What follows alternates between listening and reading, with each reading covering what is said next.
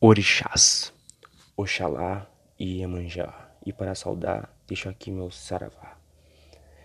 Este será o mundo, Ogum, Exu, Oxóssi e Xangô, para limpar tudo que fosse imundo.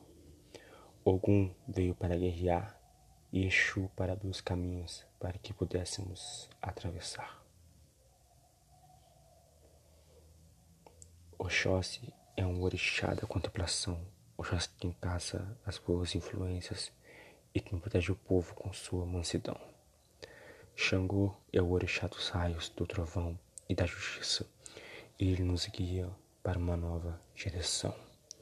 Cada orixá tem sua função, mas todos se juntam na mesma vibração.